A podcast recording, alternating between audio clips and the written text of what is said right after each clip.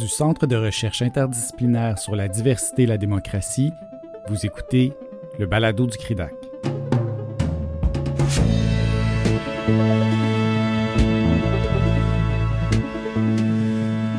Aujourd'hui, nous vous proposons d'écouter ou de réécouter Jean-François Caron, professeur agrégé au département de sciences politiques et des relations internationales de l'Université Nazarbayev au Kazakhstan sur les raisons politiques, sociales et culturelles qui poussent certaines concitoyennes et certains concitoyens à ne pas respecter les consignes sanitaires et se méfier du pouvoir politique. Cette réflexion s'inscrit dans la foulée de la parution de son ouvrage publié aux presses de l'Université Laval, Pandémie, une esquisse politique et philosophique du monde d'après. Sa présentation sera suivie d'un commentaire de Guy Laforêt, directeur général de l'École nationale d'administration publique et chercheur au CRIDAC. Nous sommes le 15 mars 2021. Partout à travers le monde, euh, au cours de presque la dernière année, les gouvernements ont incité leurs concitoyens à respecter des mesures très simples afin de limiter la contagion d'un virus qui s'est révélé être mortel pour plus de 2 millions de personnes.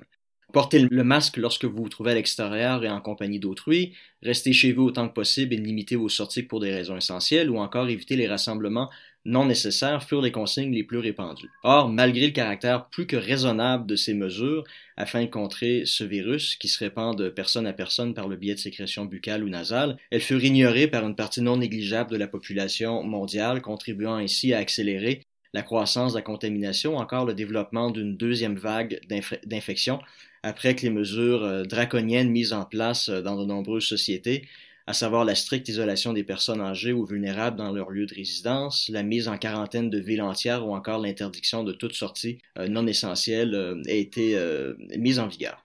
Donc ce manque de volonté de la part de bien des gens de suivre des consignes émanant de leur gouvernement respectif nous a montré à quel point le pouvoir que la sphère politique avait sur ses citoyens était bien relatif. Donc la métaphore suivante, inspirée du livre de Michael Humer, illustre bien la situation à laquelle les sociétés libérales sont maintenant confrontées. Donc imaginons la situation suivante. Vous habitez dans un quartier dont la quiétude est perturbée par un groupe d'individus qui fait du bruit excessif en soirée, ce qui vous empêche de dormir paisiblement. Exaspéré par cette situation, vous décidez de prendre la situation en main. Vous prenez alors une arme et décidez de procéder à l'arrestation des individus responsables de la situation avant de les enchaîner dans votre sous-sol afin de leur apprendre une leçon. Évidemment, vous les nourrissez convenablement. Après quelques semaines, vous vous rendez compte que vos actions ont, porté fruit et que le quartier est désormais paisible. Vous décidez alors de rendre visite à vos voisins pour leur faire remarquer la situation, et après qu'ils aient explicitement reconnu votre constat, vous leur dites que vous êtes responsable et qu'en conséquence, ils vous doivent une contribution financière pour vos efforts. Contribution qui, si elle n'est pas versée, leur vaudra également un séjour dans votre sous-sol. Donc il y a fort à parier que cette requête sera perçue par vos voisins comme étant inappropriée et vos actions seront alors jugées, avec raison, comme relevant du kidnapping, de la séquestration et de l'extorsion. En fait, ils vous enverront paître sans ménagement.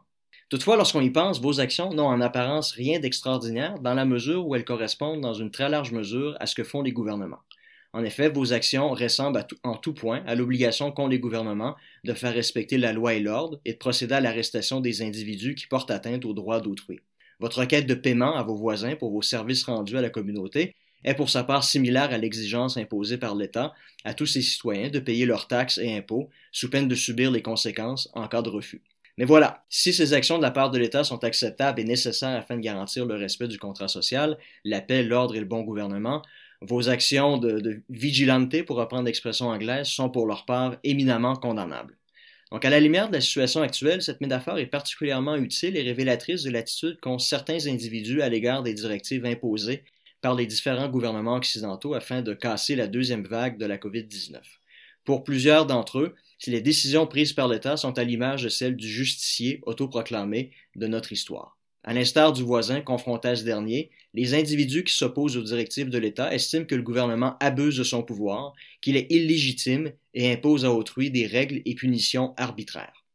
Pour le moins qu'on puisse dire, cette attitude est préoccupante puisqu'un justicier ne saurait en rien se comparer à un gouvernement dûment élu. On ces milliers d'individus de par le monde qui remettent ainsi ouvertement en question ces décisions et qui en appellent parfois à la désobéissance civile, ne perçoivent plus l'État comme étant légitime et remettent en cause son autorité. Pourquoi et surtout comment en sommes-nous arrivés là? Voilà une question qui devrait nous hanter collectivement.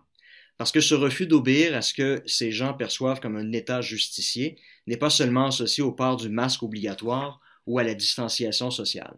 Il s'agit des signes apparents d'un malaise beaucoup plus profond qui menace la communauté de destin qui unit les individus au sein des sociétés libérales. Donc un examen s'impose afin d'identifier les racines de ce mal qui peut s'avérer être aussi dangereux que le virus lui-même. Donc la réponse à cette question est évidemment euh, très complexe dans la mesure où différents facteurs ont contribué à des degrés divers à favoriser l'irresponsabilité citoyenne.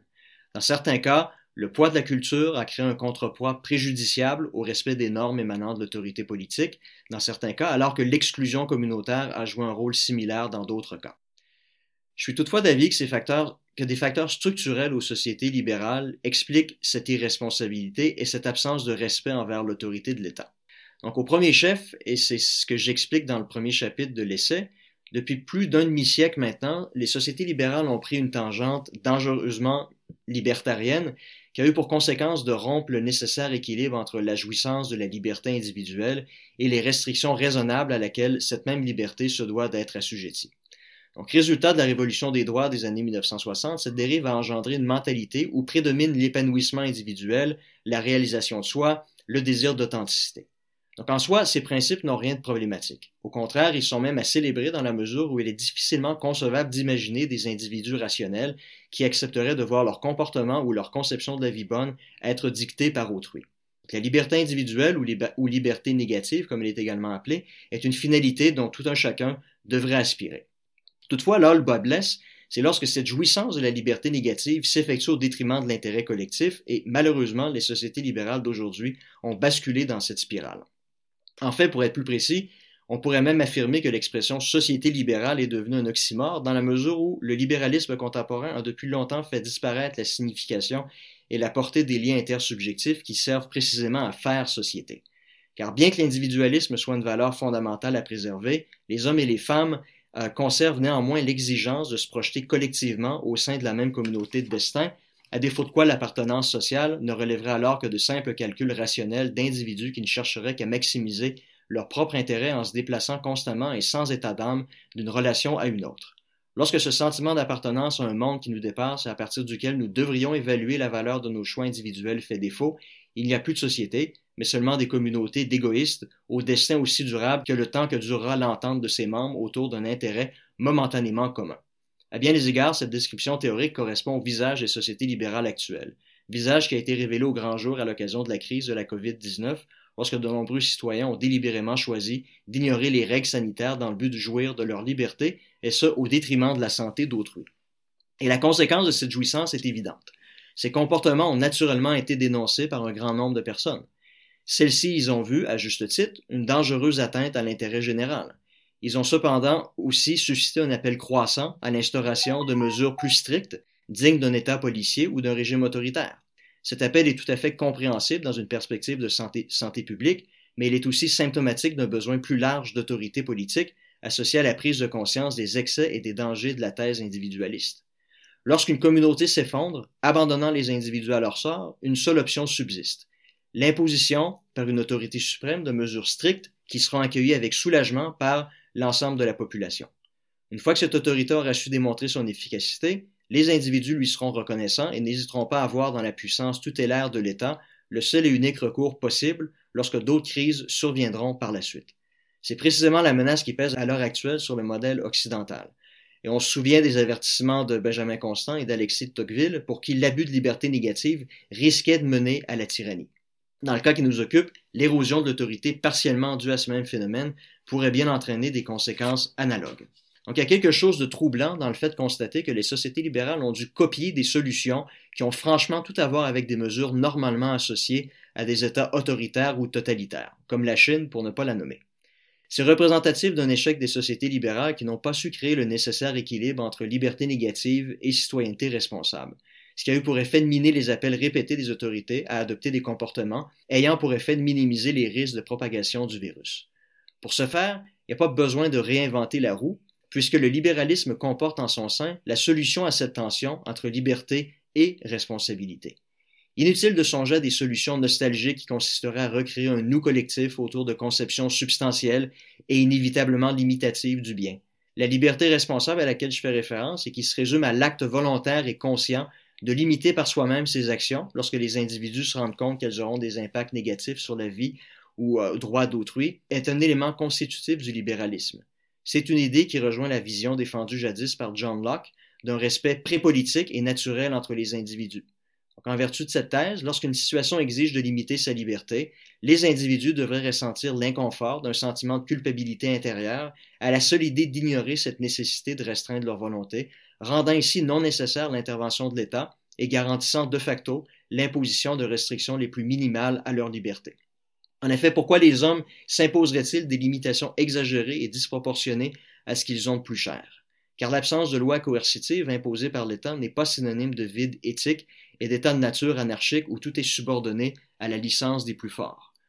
Au contraire, Locke était d'avis que comme les êtres humains sont tous dotés d'une raison surplombée d'une morale universelle qui est en mesure de régir les comportements intersubjectifs de façon antérieure à l'existence du droit étatique formel, qui peut malheureusement errer et en venir à tyranniser les individus. Donc cette raison individuelle qui, qui impose par elle-même des limitations aux actions humaines est une conséquence naturelle du fait que les individus ne sont pas nés pour vivre isolément les uns des autres, ce qui, ce qui a illustré à merveille l'incapacité qu'ont eu nos concitoyens à vivre en isolation lorsque les pires moments euh, des, des, nombreuses quarantaines imposées de par le monde et qui ont mené plusieurs à violer les règles sanitaires. Donc, en conséquence, l'exercice de la liberté ne peut qu'être une réalité sociale qui n'a d'autre choix que de prendre en compte l'intérêt d'autrui, à défaut de quoi les hommes ne seraient voués qu'à se détruire mutuellement. Un comportement qui serait alors contre nature dans la mesure où l'instinct d'autopréservation est propre à tous les hommes. Voilà sur le plan théorique en quoi consiste cette idée de responsabilité, de citoyenneté responsable, et pourquoi elle constitue la solution la moins attentatoire aux libertés individuelles dans la mesure où les restrictions que les individus sont appelés à s'imposer émanent d'eux-mêmes et dont d'un pouvoir qui leur est supérieur et qui peut leur échapper. De toutefois, cette raison pratique et publique ne peut s'exercer dans un cadre culturel qui a plutôt valorisé à nauséam depuis 50 ans l'importance de la liberté négative. Dans les circonstances, comment peut-on blâmer les irresponsables qui se refusent à agir en vertu des règles élémentaires dictées par la raison en contexte de pandémie? Cette idée leur est aujourd'hui totalement étrangère, non pas à cause de leur incapacité fondamentale à se servir de leur raison pratique, mais plutôt à cause du fait qu'ils ont été élevés toute leur vie dans un monde où leur liberté a été pensée comme étant totale. Deuxièmement, cette crise sanitaire a exposé la popularité du conspirationnisme dans les sociétés occidentales et de cette méfiance de plus en plus généralisée envers les gouvernements. Par exemple, plusieurs sondages ont révélé, qu'environ le quart des individus croyaient que le virus avait été créé en laboratoire, tandis que d'autres ont montré qu'un nombre significatif d'individus croyaient qu'il y avait un, lien entre le virus et les antennes 5G, ou encore qu'il s'agissait d'un vaste complot étatique visant à forcer les individus à se faire vacciner dans le but de mieux les contrôler. Donc, les travaux en psychologie sociale semblent indiquer que la popularité de ces thèses semble être associée à différents facteurs, dont l'exclusion sociale, le faible revenu ou le niveau de scolarité de ses adeptes. En effet, lorsque les individus déjà en situation précaire et difficile voient leur précarité augmentée davantage en raison d'une contingence aux impacts aussi importants que ceux du COVID-19, toute forme d'explication, même les plus farfelues, viennent offrir à ces individus une forme de réconfort. Mais cette quête de sens cache en fait un mal beaucoup plus profond qui est propre à notre monde moderne, dont les fondements ont été fortement influencés par la science, ce qui fait en sorte que les phénomènes naturels sont pensés aujourd'hui comme ne pouvant plus être le résultat du simple hasard. Au contraire, la croyance dominante est que tout ce qui nous arrive ne peut qu'avoir une, exception, une, explication rationnelle, rendant ainsi étranger à notre conscience la possibilité qu'un phénomène puisse échapper à toute explication qui n'est pas le moindrement complexe. Le coronavirus est un bon exemple à cet égard. Fort vraisemblablement le résultat de contacts trop étroits entre les êtres humains et des animaux exotiques dans un marché de Wuhan en Chine, quoique cela reste encore à être démontré, ce virus respiratoire s'est rapidement propagé partout dans le monde par le biais d'un processus similaire à celui du rhume ou de la grippe. Toutefois, compte tenu de ces répercussions mondiales qui rappellent les mauvais jours de la peste ou de la grippe espagnole, cette explication est pour plusieurs individus beaucoup trop simple et bancale. L'impact et la complexité du virus dont la nature a longtemps échappé aux meilleurs épidémiologistes de la planète ne peut être le fruit d'une pareille contingence. Si l'on en vient à croire que la nature n'est pas insondable, ce virus qui nous a forcés à altérer dramatiquement notre mode de vie exige une explication tout aussi complexe que sa nature et l'identification de son véritable responsable. Or, il n'y a rien d'étonnant à constater que l'État et ses représentants sont les principales victimes de cet héritage scientiste, dans la mesure où tout le système politique libéral est fondé sur le principe de la méfiance intersubjective. En effet, c'est sur cette base que s'est bâti tout le système démocratique libéral. La participation politique n'étant pas une obligation à laquelle les individus sont astreints, ces derniers confient à des représentants la gestion de leurs droits naturels, ce qui leur permet de profiter en retour de leur liberté négative. Mais cela comporte un risque évident, comme l'ont écrit Constant et Tocqueville. Il y a risque d'abus de la part de ces bienfaiteurs qui ont à cœur la défense de nos droits, d'où la raison pour laquelle ils doivent faire preuve de méfiance à leur égard. Contre-pouvoir, code de déontologie, auditing ou vérification sont donc devenus des standards dans les sociétés libérales à l'égard de toute personne en situation d'autorité. Conséquemment, lorsque nous sommes frappés par l'inexpliqué, le réflexe naturel de plusieurs consiste donc à bâtir une cohérence à ce phénomène en lui attribuant un coupable, l'État et ses représentants étant les suspects évidents, ainsi qu'une explication en apparence structurée, processus qui mène aux théories complotistes. À ce jeu, lorsqu'une partie significative de la population croit à ces thèses délirantes, il n'est guère étonnant de voir naître une tension entre ses partisans et les directives émanant de l'État. L'obéissance fait alors place à la méfiance et ultimement à la défiance. Il y a donc la nécessité pour nos sociétés d'apprivoiser à nouveau la contingence et l'inexpliqué. En somme, les complotistes ne souffrent pas d'un dérèglement de la raison. Au contraire, les thèses auxquelles ils croient sont plutôt définies par une sur-rationalisation pseudo-scientifique, certes, mais tout de même fondée sur des faits entre lesquels des liens de causalité certes boiteux, existent. Donc évidemment, les nouvelles technologies permettent plus aisément leur diffusion et dont la popularité est également renforcée par le principe d'égalité qui laisse croire aux partisans de ces théories que leur expertise en la matière est autant valide que celle des véritables experts. Troisièmement, le risque bien réel que des croyances religieuses et culturelles en viennent à miner l'autorité centrale de l'État. Permettez-moi de parler du, Kazakhstan, pays qui, comme j'ai dit au, début de ma présentation, était le, le premier à réintroduire à l'été 2020 un deuxième confinement national suite à une première quarantaine au printemps qui a duré six semaines. Entre ces deux périodes, les autorités ont bien évidemment continué à répéter l'importance du port du masque à l'extérieur et à limiter les rassemblements non nécessaires. Toutefois, entre mai et juin, le nombre de cas a explosé de manière exponentielle, mettant ainsi à rude épreuve le système de santé et à forcer les médecins à faire le tri entre les patients qui devaient être soignés et ceux qui devaient malheureusement être privés de soins. Juste pour vous donner une idée, les tests sérologiques réalisés depuis montrent que plus de 50% de la population d'Astana a des anticorps du virus. Donc, la, principale raison de cette vague fut les rassemblements familiaux à grande échelle qui se sont poursuivis malgré les directives de l'État. Donc, le vice-premier ministre de l'époque a en effet déclaré, et je le cite, It is no secret that people have been secretly performing weddings, meeting with their families, and doing get together events. Because of their thoughtless actions, people end up in hospital beds, to say nothing of the fatal cases. Each of us should be responsible not only for our own health, but also for the health of our loved ones. Je confirme effectivement ce constat des, rassemblements euh, familiaux en mai-juin dernier. Donc, la question est pourquoi les gens ont ignoré les règles des autorités et ont continué à se rassembler. D'une part, les coutumes tribales en Asie centrale, qui demeurent très présentes encore aujourd'hui, font de la famille le corps intermédiaire le plus important dans la vie des gens, ce qui explique en partie la corruption et le népotisme qu'on retrouve dans la région. Donc l'isolation sociale est donc un, un, phénomène totalement étranger aux gens, et tout membre de la famille peut débarquer chez un proche à tout moment et s'attendre à être reçu royalement. Donc en kazakh, un invité euh, qui s'invite de cette façon-là s'appelle un kudai konak, qui euh, signifie en kazakh invité envoyé de Dieu. Mais une autre coutume s'ajoute à celle-ci, celle du ouyat ou de la honte. Donc le ouyat est une forme de tyrannie sociale qui stigmatise les individus qui commettent un affront envers un membre de leur famille et qui peut mener ultimement jusqu'à l'ostracisme. Donc refuser une invitation à dîner est ouyat. Refuser d'accueillir un ou douze membres de la famille qui débarquent chez vous à l'improviste est ouyat. Refuser de serrer la main d'une autre personne, surtout un membre de votre famille, est ouyat, parce que vous insinuez que la personne est sale, etc., etc. Donc, j'ai réalisé une enquête auprès de plus de 800 répondants l'été dernier dans quatre villes du Kazakhstan afin de voir dans quelle mesure le ouyat avait eu un impact sur les comportements des gens. 52,5% des répondants ont confirmé avoir désobéi aux règles du gouvernement en se réunissant avec des membres de leur famille par crainte d'être victimes du ouyat. Donc, des entrevues plus poussées ont été réalisés avec neuf individus qui ont explicité leur réponse. Par exemple, une personne souffrant de la COVID et invitée à un mariage a déclaré ceci. It was super inconvenient for me to go there because I was not feeling well that day. Anyway, I couldn't refuse even this kind of invitation from my aunt's husband because he's a very respected person in our family, and he does a lot for me. Finally, just because it was shameful, Ouyat, to say no, I nonetheless went to the party.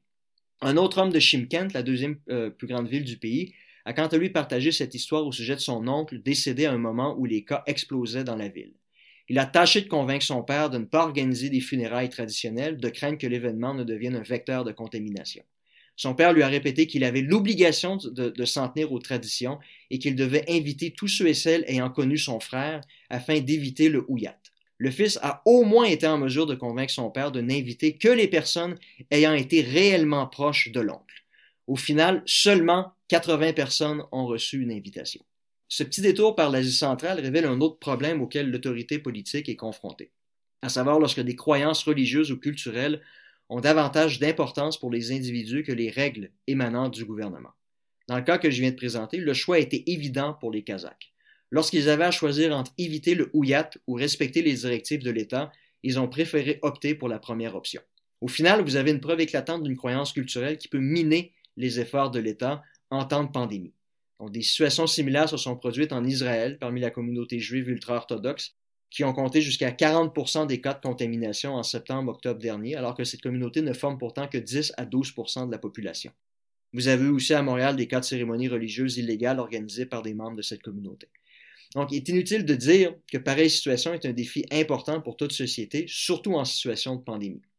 À cet égard, les sociétés libérales sont particulièrement susceptibles d'en être affectées, puisqu'en raison de la tangente prise depuis la révolution des droits, elles se sont engagées dans une voie où la reconnaissance et l'accommodement de croyances culturelles ou religieuses est aujourd'hui la norme, augmentant ici les risques que certaines de ces croyances en viennent à acquérir une force d'attraction plus forte que les règles émanant de l'État.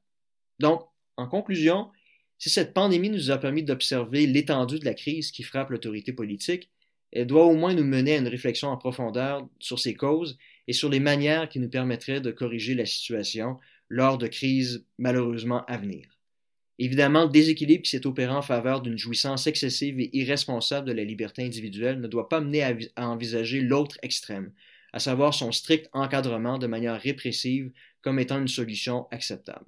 À cet égard, le succès du modèle chinois qui a été en mesure, du moins selon la version officielle, de contenir l'apparition d'une deuxième vague ne saurait être un modèle à copier. Comme je l'ai déjà indiqué précédemment, la liberté individuelle est une valeur que les sociétés humaines doivent chérir et valoriser, idée qui est totalement étrangère à ce régime totalitaire. Ce qu'elles doivent parvenir à, réaliser consiste plutôt à créer un meilleur équilibre entre la liberté négative et le nécessaire esprit civique qui doit animer ses membres.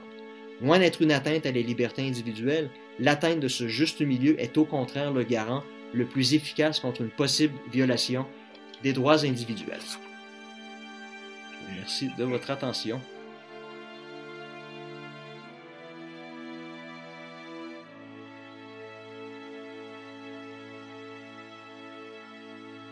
Bonjour, euh, je suis extrêmement heureux de participer à cette activité euh, du CRUDAC ce matin. D'entrée de jeu, euh, un mot sur la posture du commentateur. Pour moi, le, commentateur à qui on demande de, lire un livre doit d'abord lire le livre et euh, en rendre compte et euh, y faire justice. Euh, c'est ce que c'est ce que je ferai. donc, je vous parlerai du livre et en même temps, je dissocierai entre les thèmes qui sont abordés dans le livre et ceux qui ont été parfois complétés ou ajoutés par Jean-François Caron dans l'exposé ce matin. Il y a le livre et l'exposé. J'ajoute que, vous parlant de la posture du commentateur, euh, il est important pour moi de vous dire, puisqu'on réfléchit sur la citoyenneté responsable en contexte de pandémie et des vicissitudes de l'autorité politique, euh, c'est que, euh, en plus d'être un prof de sciences politiques, toujours prof associé à Laval, je suis directeur général de l'ENAP, donc ma parole est aussi encadrée et elle me permet de disserter sur la philosophie politique euh, sur les vicissitudes de l'autorité politique dans des États européens comme l'Espagne, la Grande-Bretagne, l'Allemagne ou la France, ce que je ferai. Euh, mais je me tiens loin de l'observation euh, empirique et concrète de la situation dans nos propres contextes au Québec et au Canada. Donc, je n'ai pas de difficulté à ce que mes propos soient enregistrés et diffusés, mais vous comprendrez que je ne commande pas les dimensions politiques de, des thèses de Jean-François sur, sur, notre vie, sur notre vie institutionnelle. Le livre de Jean-François et l'exposé nous amènent aussi à réfléchir sur la posture du philosophe politique, réfléchissant en contexte de pandémie. Euh, donc, je vais commencer, je vais commencer par ça avant d'entrer dans un rappel des principales thèses du livre et de l'exposé. Euh, et bien sûr, de faire quelques commentaires critiques susceptibles de nourrir le débat. Donc, la posture de la philosophie politique euh, en temps de crise, en lisant Jean-François, écrivant, euh, j'imagine, euh, fébrilement euh, entre quelque part et janvier et fin mars, début avril 2020 sur la première vague de la pandémie, sur l'émergence de la pandémie. Il est clair que cela nous rappelle d'autres époques où des gens, pensons à Stéphane Zweig ou à Max Weber, réfléchissaient, par exemple, dans le contexte de la fin de la Première Guerre mondiale, et dans la mesure où Jean-François réfléchit sur la pandémie, une espèce politique et philosophique du monde d'après. Cela évoquait bien sûr pour moi euh, l'ouvrage de Stéphane Zweig sur le monde d'hier, rédigé euh, dans les années postérieures à la Première Guerre mondiale. Et je me faisais deux remarques en comparant ça. À la Hegel, euh, la chouette de Minerve prenant son envol au crépuscule, il est beaucoup plus facile de parler du monde d'hier quand on est convaincu que L'empire des Romanov euh, se sera effondré, l'empire des Hohenzollern également, de même que l'empire austro-hongrois. Donc, c'est un peu avec mélancolie et nostalgie que Stéphane Zweig parle de, quelque chose dont il est absolument convaincu, l'effondrement du monde d'hier. Dans le cas de la posture de Jean-François Caron, on ne voit pas, peu en tout cas, euh, dans le livre, et vous avez entendu l'exposé, euh, d'éléments nostalgiques ou mélancoliques semblables, peut-être un peu, et j'y reviendrai, quant à ce qu'on pourrait appeler une certaine philosophie politique libérale idéale, euh, laquelle se traduirait aussi par une citoyenneté responsable idéale, euh, mais le, ton fondamental n'est pas celui de, la nostalgie ou de la mélancolie. Évidemment, la posture du philosophe politique écrivant à chaud dans les premières semaines et les premiers mois d'une pandémie. Euh, et euh, à propos de la Chine, il l'écrit dans le dernier chapitre, il est à peu près impossible de prévenir l'avenir, y compris pour ce que sera le sort économique et politique de la Chine dans le monde de demain. Donc, le monde de demain garde toujours des dimensions profondément imprévisibles et cela le distingue fortement, bien sûr, du monde d'hier. Donc, la, posture est très différente. Donc, moi, une des questions que je poserai, euh, que je pose d'ores et déjà à Jean-François euh, pour la première partie euh, postérieure à l'exposé et aux commentaires, il le fait un peu en concentrant le tir ce matin sur la citoyenneté irresponsable, sur le conspirationnisme, sur l'effet des croyances culturelles et religieuses, en particulier au Kazakhstan, euh, sur la propension des gens à obéir ou à désobéir aux règles, mais se relisant lui-même, euh, voyant sa posture il y a un an, euh, quel regard porte-t-il sur les thèses qui ont été les siennes? Au, moment, au moment où il a rédigé le livre? Donc voilà, ça c'est ma première question. Pour rappel, le propos de l'auteur, et je suis heureux de rappeler que j'ai été son directeur de thèse en sciences politiques euh, à l'Université Laval et euh, je me réjouis euh, de l'œuvre que, sans faire d'agisme à un âge en début de maturité intellectuelle, pour le dire comme ça, mais d'ores et déjà, Jean-François fait en pensée politique, en sciences politiques, une œuvre imposante qui l'honore. Dans ce contexte-là, j'étais évidemment extrêmement fier d'accepter de, participer à l'activité, à l'activité de ce matin.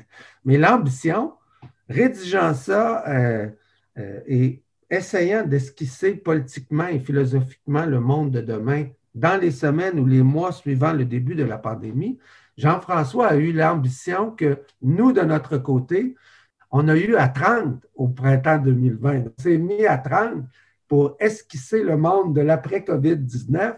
on en a fait une série d'articles dans la presse et des balados sur le site du CRIDAC. Et là, ce printemps, au printemps 2021, à Sherbrooke-Bishops, dans le contexte du congrès de l'ACFAS, on organise un colloque qui va s'intituler Penser l'après-COVID-19. Donc, on s'est mis à peu près à 30 euh, pour euh, faire ou essayer de faire quelque chose que Jean-François essaie de faire seul dans son livre et dans son exposé. Donc, oui, bien sûr, il devait aller relativement rapidement et cela facilite peut-être la tâche de la critique, mais il faut euh, souligner son mérite d'avoir eu cette ambition-là au départ de son travail. Donc, le livre, je le rappelle, là, je ne suis pas juste dans la division des chapitres, mais je suis dans ce que je comprends des thématiques qui sont abordées par l'auteur. Il fait une réflexion sur l'autorité politique, sur sa nature, sur son déclin dans le contexte euh, des sociétés libérales avancées. Et vous avez retrouvé euh, ce débat-là dans l'exposé ce matin, dans la mesure où il a euh, focalisé notre attention sur la citoyenneté irresponsable une citoyenneté irresponsable qui lie au déclin euh, de l'autorité. Dans la grande tradition classique de la philosophie politique, euh, il s'intéresse à l'équilibre ou à l'absence d'équilibre entre les libertés euh, individuelles et les propensions à la solidarité, aux orientations communautaires. Donc, c'est une des thématiques de son ouvrage. Il nous propose une réflexion sur le sort de l'État-nation et de la mondialisation dans le contexte de la pandémie. Encore là, imprévisibilité, l'État-nation en sortira-t-il renforcé, la mondialisation économique en sera-t-elle irrémédiablement affaiblie? de mon point de vue, euh, je dirais, et là je suis un peu provocateur, nous ne le savons pas plus et il ne le sait pas plus maintenant de façon euh, probabiliste que nous ne le savions et qu'il ne le savait au printemps 2020. Il y a un certain nombre de tendances, mais pour moi, le sort n'en est pas jeté. Euh, si on prend par exemple l'exemple des États-Unis, de leur rôle euh, dans le monde et de l'État-nation américain, de sa place dans le contexte de la mondialisation. Euh, au cours de la dernière année, il nous disait à un moment donné, c'est l'absence de leadership de Trump qui sera ce que nous retiendrons de, de, de sa présidence. Et eh bien, ça, c'était au printemps 2020. Le sort a voulu que c'est probablement autre chose qu'on va retenir de la présidence de Donald Trump, c'est-à-dire de la manière dont elle s'est terminée dans la folie de l'assaut au Capitole en, janvier 2021. Alors, la relation, la posture euh, philosophique, les liens entre politique euh, et philosophie, euh, ça, pour moi, c'était une des grandes, une des grandes thématiques que l'on retrouve dans le livre. Euh, qui est peut-être moins ressorti un peu dans, l'exposé ce matin. Est-ce que le déclin de l'autorité est lié à, l'affaiblissement du leadership en temps de crise? Alors, en temps de crise, à la même époque que euh, Stéphane Zweig, Max Weber, dans les grandes conférences, les fameuses conférences, La science et la politique comme vocation, euh, réfléchissait à la nature du leadership politique, la posture du leader euh, politique en général et en temps de crise. Et il avait cette belle expression euh, que, je vous répète euh, lentement, là, se retrouver dans une situation semblable, dans une position de responsabilité politique en temps normal, mais en particulier en temps de crise. C'était, c'est l'expression de Max Weber, se placer, se mettre les doigts dans les rayons de la roue de l'histoire. Et restant sur mes exemples, les, dont je vous parlais au début, les Boris Johnson, Emmanuel Macron, euh, les dirigeants de, l'Espagne, gouvernement de coalition avec les socialistes et Unidad Podemos, et euh, le leadership de Mme Merkel en Allemagne, ben, ces gens-là se sont retrouvés dans cette situation-là. Et euh, de mon point de vue, ils ont moins mal performé que ce que Jean-François nous, suggère à la fois dans son livre et dans, euh, et dans son commentaire. En général, la philosophie politique, et euh, c'est ce que je vois dans le propos de Jean-François, tant, euh, tant dans le livre que dans l'exposé. Et, bien sûr, je parle de ma propre tribu, donc j'ai participé à, ce que je m'apprête à critiquer. on a tendance à idéaliser. Donc, à idéaliser euh, quel, est le système idéal des libertés, des libertés individuelles, à quoi devrait ressembler la démocratie libérale parfaite? Et on l'a vu dans l'exposé ce matin, Jean-François nous a tracé un portrait de la citoyenneté responsable, euh, celle qui devrait prévaloir la plupart du temps si les citoyens se comportaient de manière idéale. Et je, dirais par rapport au versant euh, souvent idéaliste de la philosophie politique, je nous encouragerais à, nous réfugier, et en particulier en temps de crise, dans euh, l'espèce de,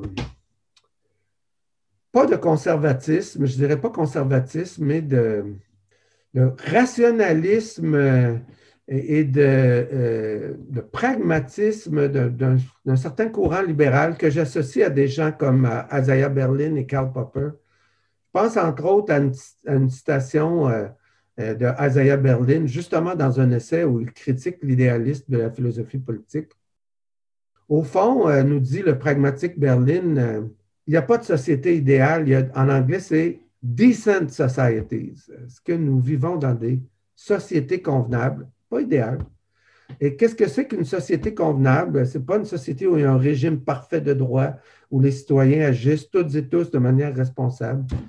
Euh, ce sont des régimes où les règles, les principes et les normes se font des compromis les uns aux autres, dans des situations qui sont toujours concrètes. Donc, euh, euh, les nuages existent, les doutes doivent persister.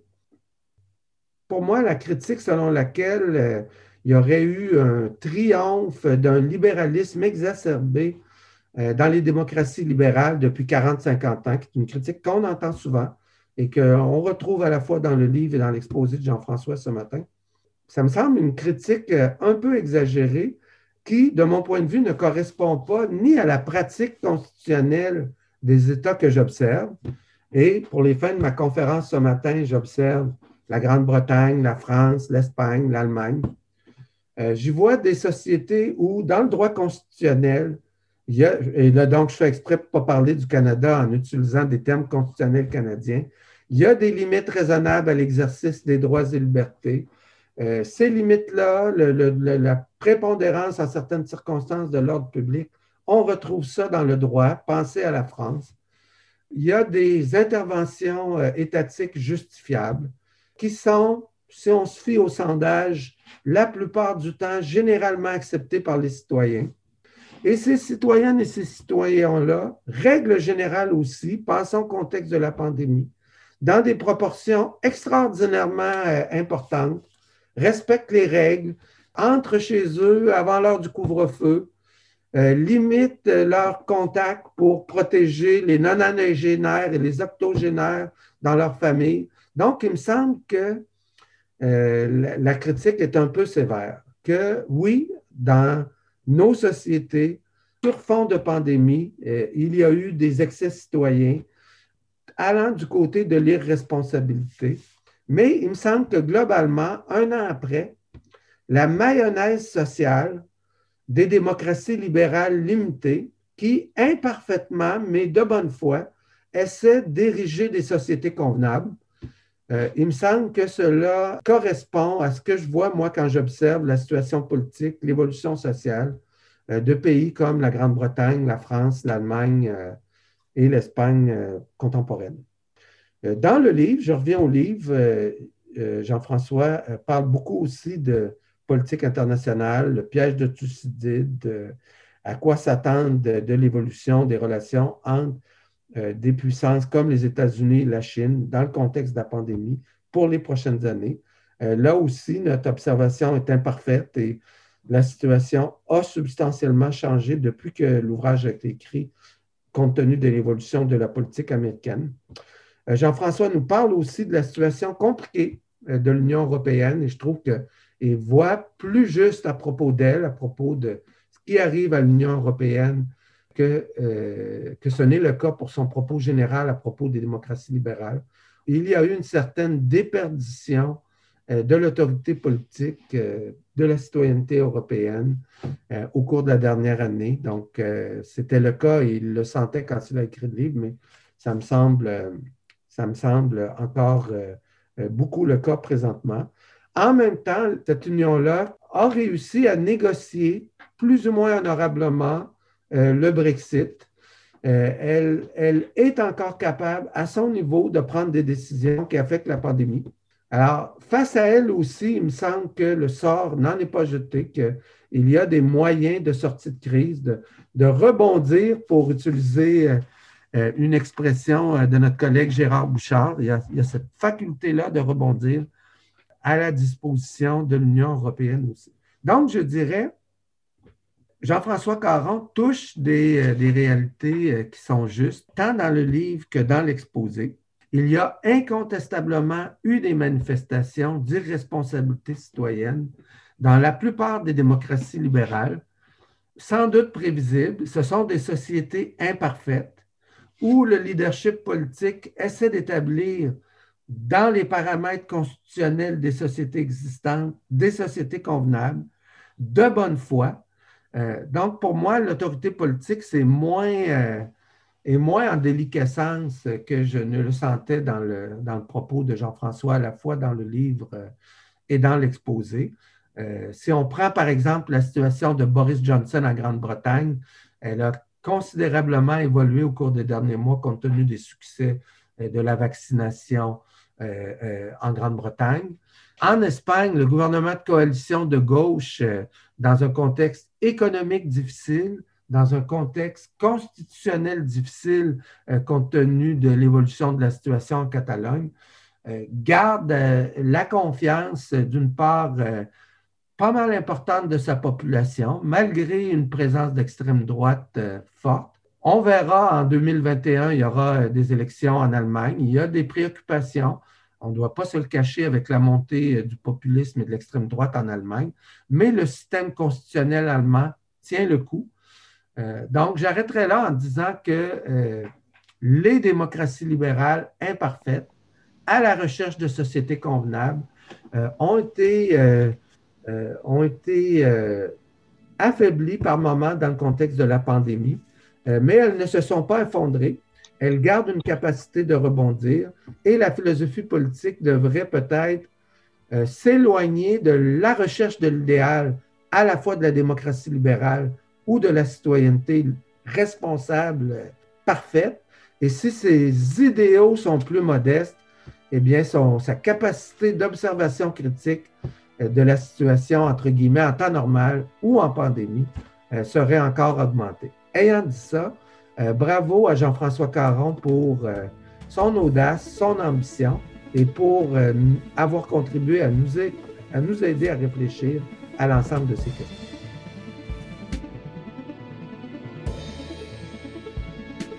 Dans le cadre du prochain épisode de cette série Pandémie et politique, nous vous proposons d'écouter les discussions qui ont eu lieu suite à la présentation de Jean-François Caron et du commentaire de Guy Laforêt. Le balado du CRIDAC est réalisé par moi-même, Victor-Alexandre Reyes Bruno, et la conception sonore est une création de David Ashton Bocage. Merci d'avoir été à l'écoute. À la prochaine.